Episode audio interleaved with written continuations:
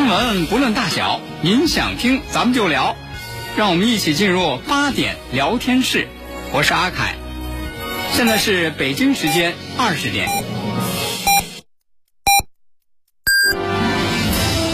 您正在收听的是 FM 一零五点八，济南广播电视台新闻综合广播。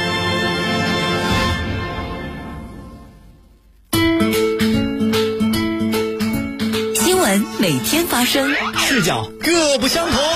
同样的新闻，来听不一样的说法。每天晚上八点，欢迎收听八点聊天室。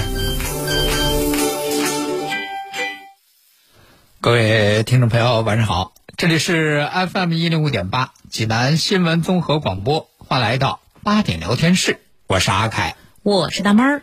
那平常啊，咱们这个。你坐高铁，或者是这个坐飞机，嗯，大家有过那样的体会，就是它那个那个座位的那个椅背啊，嗯，是可以调节的。哦，哎，你这样你这个调节呢，你根据你个人的那个需要，啊，你给它调到一个最舒服的这样一个角度。是，但是呢，调节这个椅背的时候，一定得注意一个问题。注意什么问题呢？就是，这是你的椅背不假。嗯，但是呢，你还得知道，你后头人家还坐着人呢。哎，要关照一下后面的朋友。那椅背上一般都有一个小桌板儿。嗯，你后头后头人家那乘客也用打开那小桌板儿，你比如说你那个，呃，吃个饭啊，或者人家看个书啊，办个工啊，嗯，不是有爷拿那笔记本电脑啊。然后这个都都有，你不能光考虑自己个儿那距离合适不合适。所以说，你一般你看，咱不管不管是高铁啊，还是这个飞机啊，人家都会有一个提醒，就是说你这个调整座椅角度的时候，一定要提示一下后排旅客。嗯，你这事儿是很重要。你比如说，你这儿也不管，你这儿调，你知道人家后头干嘛呢？那小桌板打开，万一人家后面正在。喝一些水呀，对呀，或者热汤一类的呢，那就容易发生一些危险。你这泡刚泡着方便面呢，你这也不也不说也不吱声，你这咣叽一下一调，嗯，那坑人一身，对，可能就要引发下一步的纠纷。对，所以说你看这个事儿挺重要啊，就是什么样的关系，大家得相互照顾。那为什么咱们说这个事儿呢？这就是武汉有一个大学生，就遇上这么个事儿。这个大学生呢，他是姓王。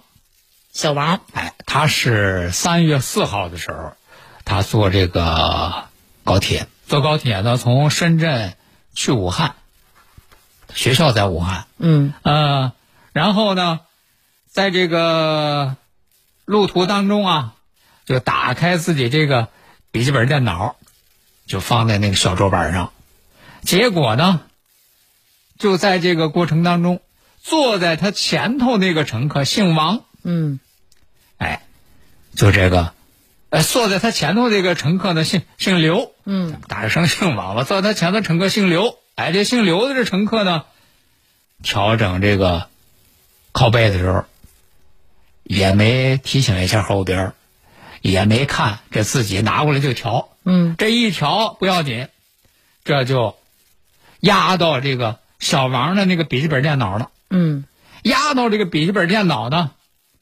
就把这个笔记本电脑这个显示屏给压坏了。哎呀，你说这一个显示屏可不便宜呢。嗯，这压坏了之后呢，人家这个大学生呢，就找到列车上的乘警，嗯，说你看，我这笔记本电脑让前头这个调座椅背这给压坏了，得要求那个赔偿啊。是啊。然后人乘警说：“那这样吧，你们俩呢，就是到下一站。”你就下车，到下一站下车呢，到派出所，到派出所呢进行协商。嗯，结果在派出所也没协商成，那肯定这就是价格的事儿啊，是吧？嗯，那然后人家这个大学生小王呢，这又着急赶时间，嗯，人得到学校啊，这就又从这个长沙南站买了票，这就到武汉。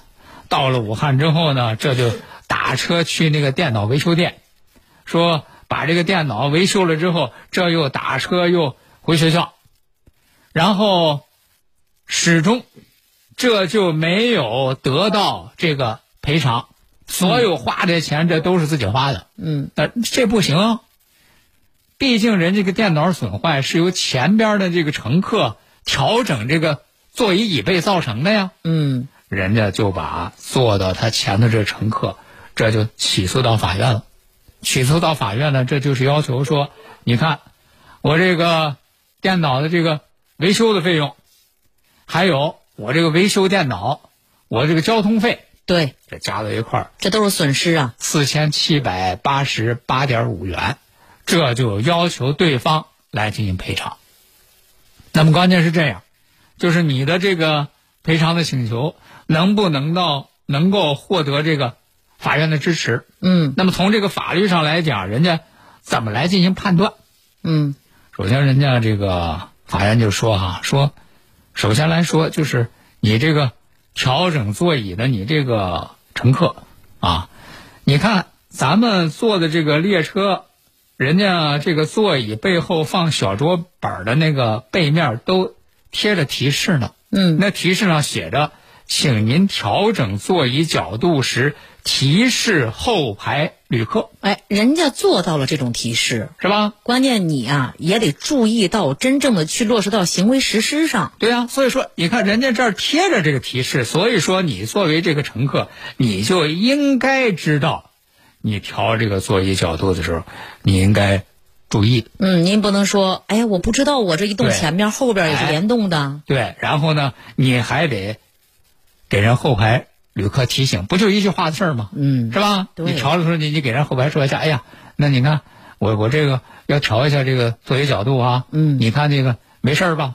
啊，或者说如何啊？给给添麻烦了，打扰了，嗯反正就这么一句客气话。人家后边如果是有什么问题的话，人家提前做一个防范。对呀、啊，但是你看你这个乘客，你没有尽到你应尽的这个义务，嗯。就因为你没有尽到你应尽的这个义务，所以说你对人家后排这个乘客这个笔记本电脑造成损害这个后果，你是存在主要过错的，嗯，你应该承担这个侵权赔偿的责任，这是是人家法院首先确定的，就是你这个前排乘客你是有责任的。嗯。那同时呢，人家法院说呢，说，你看你就是就是作为这个后排的这个乘客，就是这个大学生小王，说他呢也有一定的过错，他这个过错在哪里呢？就是你把这个电脑放在这个小桌板上使用的时候啊，你也应该警惕，说前排这个座椅调整可能会对你造成的影响。是说你看他他要调的时候，你赶紧你你提前防范一下。对你拿一拿，你收一收啊，嗯啊，这也是可以避免这个情况发生的呀。嗯，所以说，你看你自己的对这个电脑的损害呢，你也有一定的责任。有一定的责任，当然不是主要的，对是吧？次要责任哎啊。但是呢，就因为你也有这个责任呢，就可以减轻这个侵权人的责任。那么到最后呢，呃，这个法院是根据双方的这过错程度做了一个区分，就是这个前排的这个乘客，他是承担本案民事责任的百分之七十。哦，哎，其他的这个损失呢，都由这个原告嗯自行承担。那么到最后呢，法院是判决，除去这个高铁票的手续费十五元，这个前排这个乘客要赔偿人家这个大学生的损失三千三百四十一点四五元。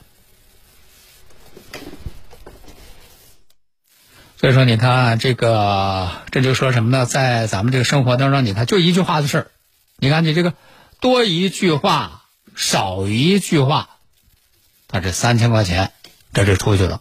其实呢，我觉得也不光是一个一句话的事儿啊，嗯它其实也是反映一个人，就是说，嗯、平常你咱这生活当中，你小了讲啊，嗯你就是这个，你做什么事儿，你顾人不顾人，对，是吧？嗯，大体来讲呢，就是你有没有这个法律的意识？我记得曾经看过一句话哈、嗯就说细节决定成败，哎，而习惯又决定细节。对，所以说你看，这些都是这个相辅相成的哈。所以你看，咱们这个社会当中，大家都是这个互相影响、互相联系的。呃，所以说呢，这种相互之间的关系呢，一定得这个调整好。你出去你坐个车、坐个飞机前后排，嗯，大家得这个相互的得注意，得互相的得担当。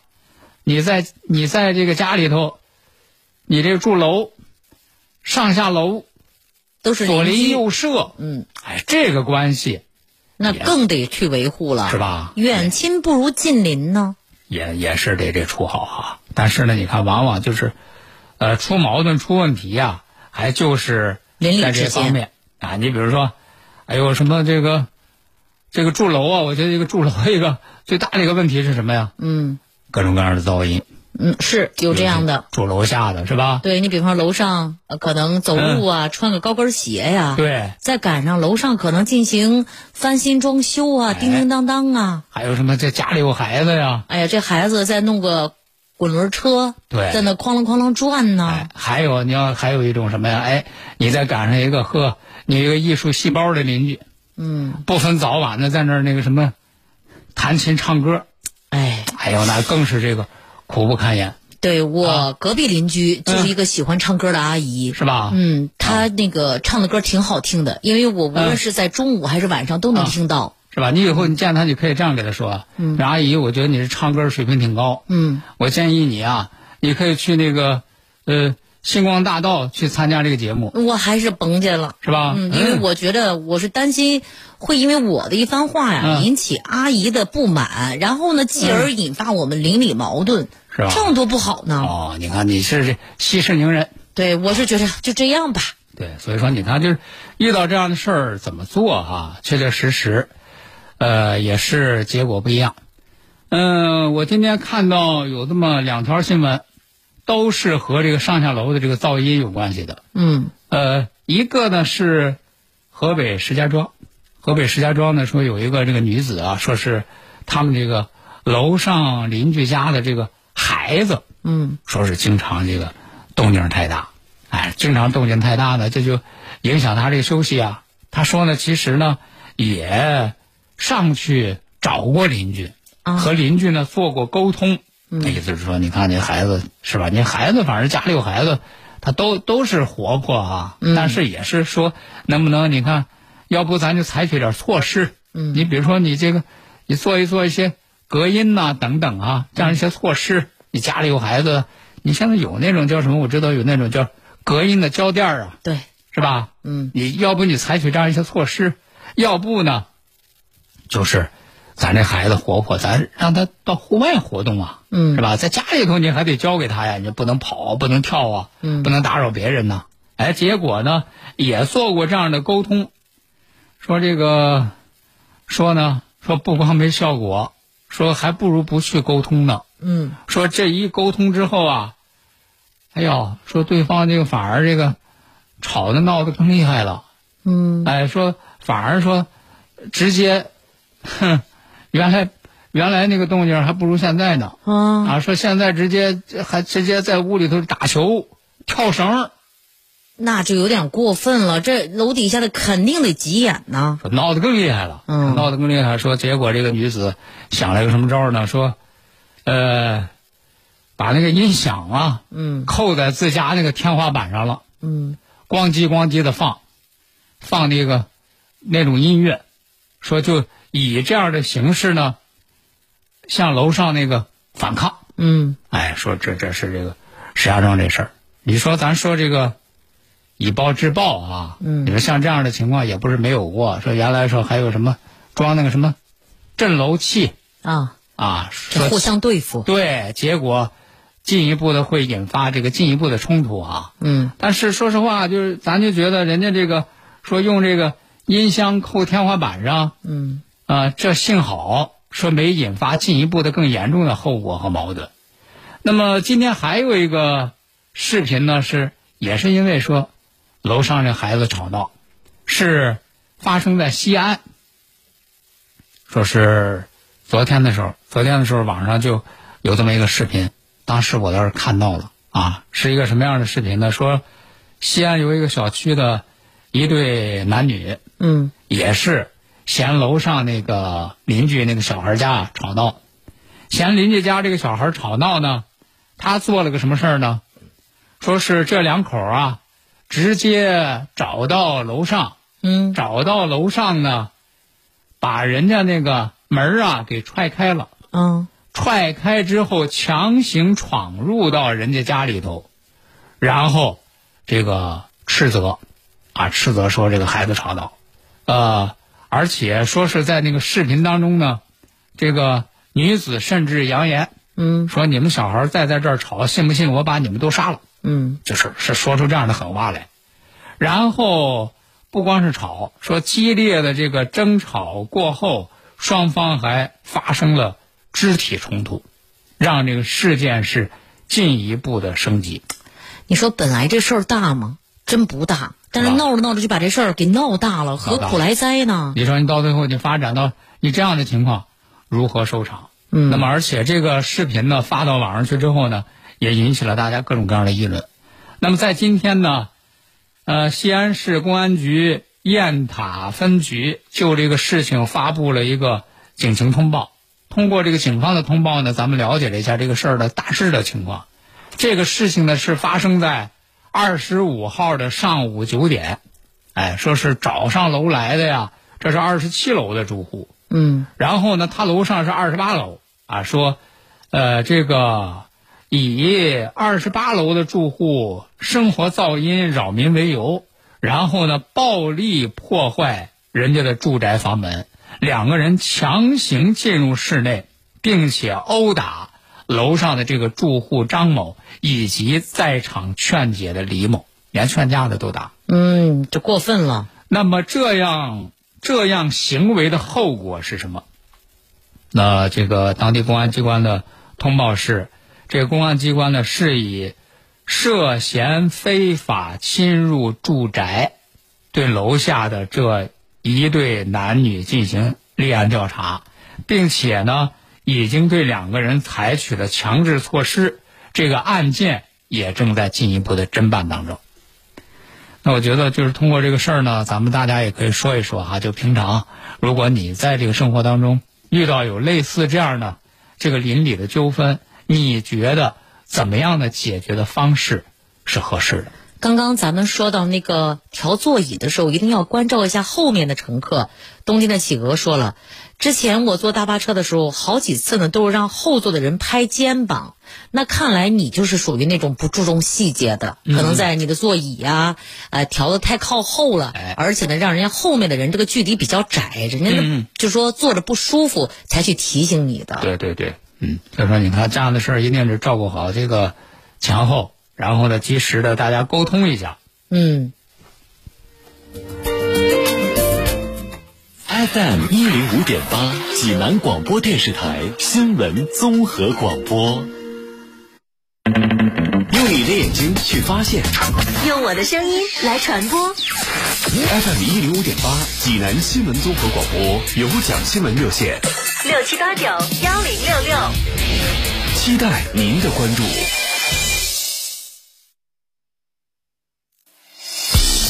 国事、家事、天下事，大事、小事、身边事，每晚尽在八点聊天室。好，听众朋友，欢迎您继续收听八点聊天室，我是阿凯。我是大妹儿，大家可以在手机上面下载叮咚 FM 电台，可以在线的收听节目直播、回听节目重播，还可以在直播时段的此时此刻来参与话题新闻的讨论。刚刚凯哥又说到了和邻里相处，避免噪音啊，或者是因为噪音而引发邻里矛盾纠纷的事情。嗯月儿高说了，楼上那孩子吧，最近在就是我那屋的上边跑，嗯嗯，哎呀，管控了，不上学了吧？嗯，佛山烟云说要做一个讲功德的人，要做一个有修养的人，哎，的的确确这样。对，冬天里的企鹅也说的，他说这个以暴制暴这样的方法还是不可取啊。对，其实很多时候呢，就是与人方便才能够与己方便，不能光考虑与我有利。那这样的话，可能接下来发生的事情就对双方都没有利了。好，那接下来呢，咱们再来给大家说一件发生在这个江西南昌的事儿啊。你说这个对外人是一回事儿啊，你说对家里人啊，说没想到这个江西南昌呢有一个这个魏姓男子，哎、怎么了这个魏姓男子呢，他是在外头呢欠了人家的钱，嗯欠了人家的钱呢，自己又没钱还，这就想呢给他父亲要钱，来去还钱。估计呢，可能是给他父亲要钱呀，不大怎么好要。他呢就想了个歪招，想了个什么歪招呢？给他父亲说说，你看我呀，嗯这个欠人家钱，欠人家钱呐，我这还不了，还不了啊！人家上法院告我了，哎呀，上法院告我，人法院判了，要还人这钱，让我钱还钱，我要不还钱，人家就如何如何。那就承担相应的法律责任呗。说这个，呃，口说无凭啊，为了让他这个父亲相信，他干了个什么事儿呢？他这个花了二十块钱，花了二十块钱啊，在网上啊找了一个姓蓝的这样一个人，干嘛？他不会是造假东西吧？伪造了一枚法院的电子公章，哎呀，这是个作法，要作死啊！而且呢，这个花这二十块钱呢，这个给他伪造这个公章的人呢，还指导他啊，用那个 PS 软件来伪造判决书。然后就这个魏姓男子啊，这就拿着他伪造的这个判决书，嗯，这就给他爹了。这给他爹说说你你看，我这是真的呀！你看这不是盖着法院的公章呢？嗯，人这个我欠人家钱呐，这不人家法院判了让我还呐，要不还人家强制执行啊，如何如何呀？这一看到说这个法院的判决，这个当爹的心里也慌啊，心里也慌呢，这就拿着这个判决书到法院，这就问说：“你看你你你帮我这个查一查，这怎么这儿子欠人家钱，咱这法院给判了？嗯，我这了解了解，这到底是怎么个情况啊？”对，什么情况啊？那人家这个法院的这个工作人员说，一看他拿这个判决书上头呵，又是有这个啊编号，又是盖章，如何？人家查询呢，结果人家一查询说没有，我们这个系统里头啊没有这个案件的相关信息，那这个判决书啊疑似伪造。嗯，那人家发现说这个判决书这疑似伪造，那这可就不是个小事儿啊，嗯，这个是个违法的事儿啊。那么就根据这个线索，这派出所啊，这就把这个儿子，把这个伪造这个电子公章的这个男性男子，嗯，这就都拘留了啊。然后呢，你这种造假可真的是违法呀！这个经过法院判决，这叫做伪造买卖国家机关公文印章罪，就这个罪，把这儿子判了拘役三个月，处罚金人民币五千元，啊，给他伪造电子公章的，这个也是伪造买卖国家机关公文印章罪，也是判拘役三个月，并且处罚金五千元。那么像这样的事儿呢，咱们也是给大家提个醒儿啊，就是在这个日常生活当中，哎，如果是别人给你出示法院的这个法律文书，哎，你自己呢一时也甄别不出来是真呢还是假呀？对真的难辨真伪，我该怎么办呢？是你就可以登录中国裁判文书网，或者是直接联系文书所载的名的这个法院，你进行相关的查询。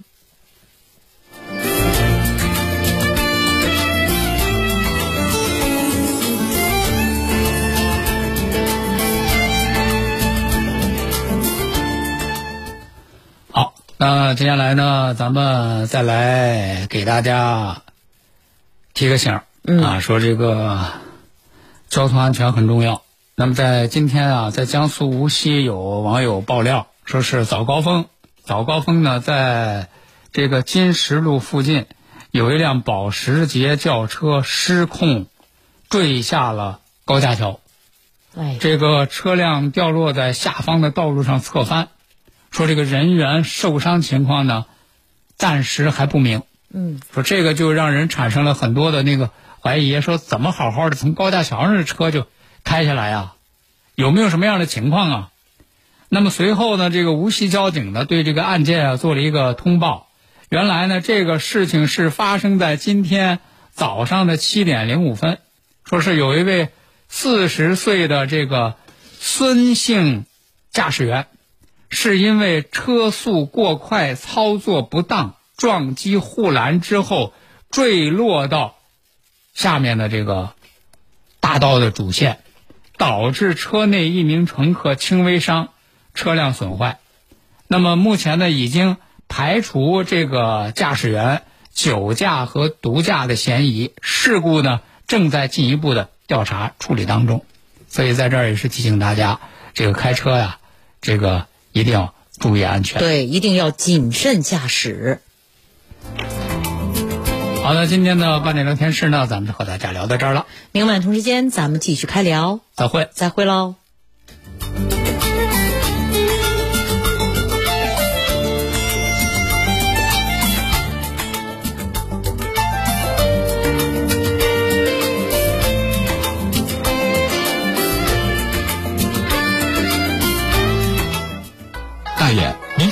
这套八段锦行云流水啊！小伙子，好眼力！这是杏林中医院的专家手把手教的。这不，我每天还听下午三点五分、晚八点五十济南新闻广播，杏林中医院的专家分享骨病、一体多病、免疫系统疾病及疑难杂症的中医健康知识，教大家解决问题的好方法。有电话吗？有，记住了，零五三幺八三幺二零九九九八三幺二零九九九。渤海银行济南分行积极组织开展金融知识普及月，金融知识进万家，争做理性投资者，争做金融好网民活动，提醒广大市民莫信天上掉馅饼，守住您的钱袋子。济南低口果品批发市场三十六载专业经营，持续打造现代一流农批市场。以转型升级、改造提升、优化经营环境，诚邀广大经销商入驻，共商共赢，低口果品市场共创美好生活。治疗疾病必须寻其根、治其本，方可实现标本兼治、全面康复。济南新闻频率每天早上五点三十分至六点，由中医膏方滋补疗法的核心用药皇氏复方滋补力膏独家赞助的全程总动员栏目，将与大家追溯疾病本源，解析皇氏滋补力膏治病康病密码。栏目热线零五三幺八六八零幺幺幺八八六八零幺幺幺八。浦方银行携手宜家开启狂欢购物季，使用浦方信用卡至宜家济南商场消费享六六折，至高立减一百元。详情登录云闪付 APP 生活页面，浦方银行专区查看。同时，精血八味胶囊提醒大家，冬季到了，心脑血管疾病高发，预防治疗心脑血管疾病刻不容缓。精血八味胶囊全年大优惠开始了，截止到三十号，截止到十一月三十号。详情请拨打心血八味胶囊全天咨询订购电话零五三幺八六幺零零三幺八八六幺零零三幺八零五三幺八六幺零零三幺八。大爷，您这套八段锦行云流水啊！小伙子，好眼力！这是杏林中医院的专家手把手教的。这不，我每天还听下午三点五分、晚八点五十济南新闻广播，杏林中医院的专家分享骨病、一体多病、免疫系统疾病及疑难杂症的中医健康知识，教大家解决问题的好方法。有电话吗？有，记住喽，零五三幺八三幺二零九九九八三幺二零九九九。习惯了和这座城市一起快进的节奏，忽然我看到繁华的道路少了热闹，也看到安静的角落多了暖心。上完课的时候，老师会教我们很多防疫知识。我负责上门做核酸检测，住户都很配合我们的工作，不停的和我们说谢谢，辛苦了。我们楼下这个小年轻的是个租客，家里平时啊不开火做饭。厨房连锅都没有。这两天俺家做馍饭，我都给他盛点送过去。疫情中的济南，因为每一个人的坚守，书写着这座城市迎难而上的坚韧。坚持就是胜利，坚持就是胜利。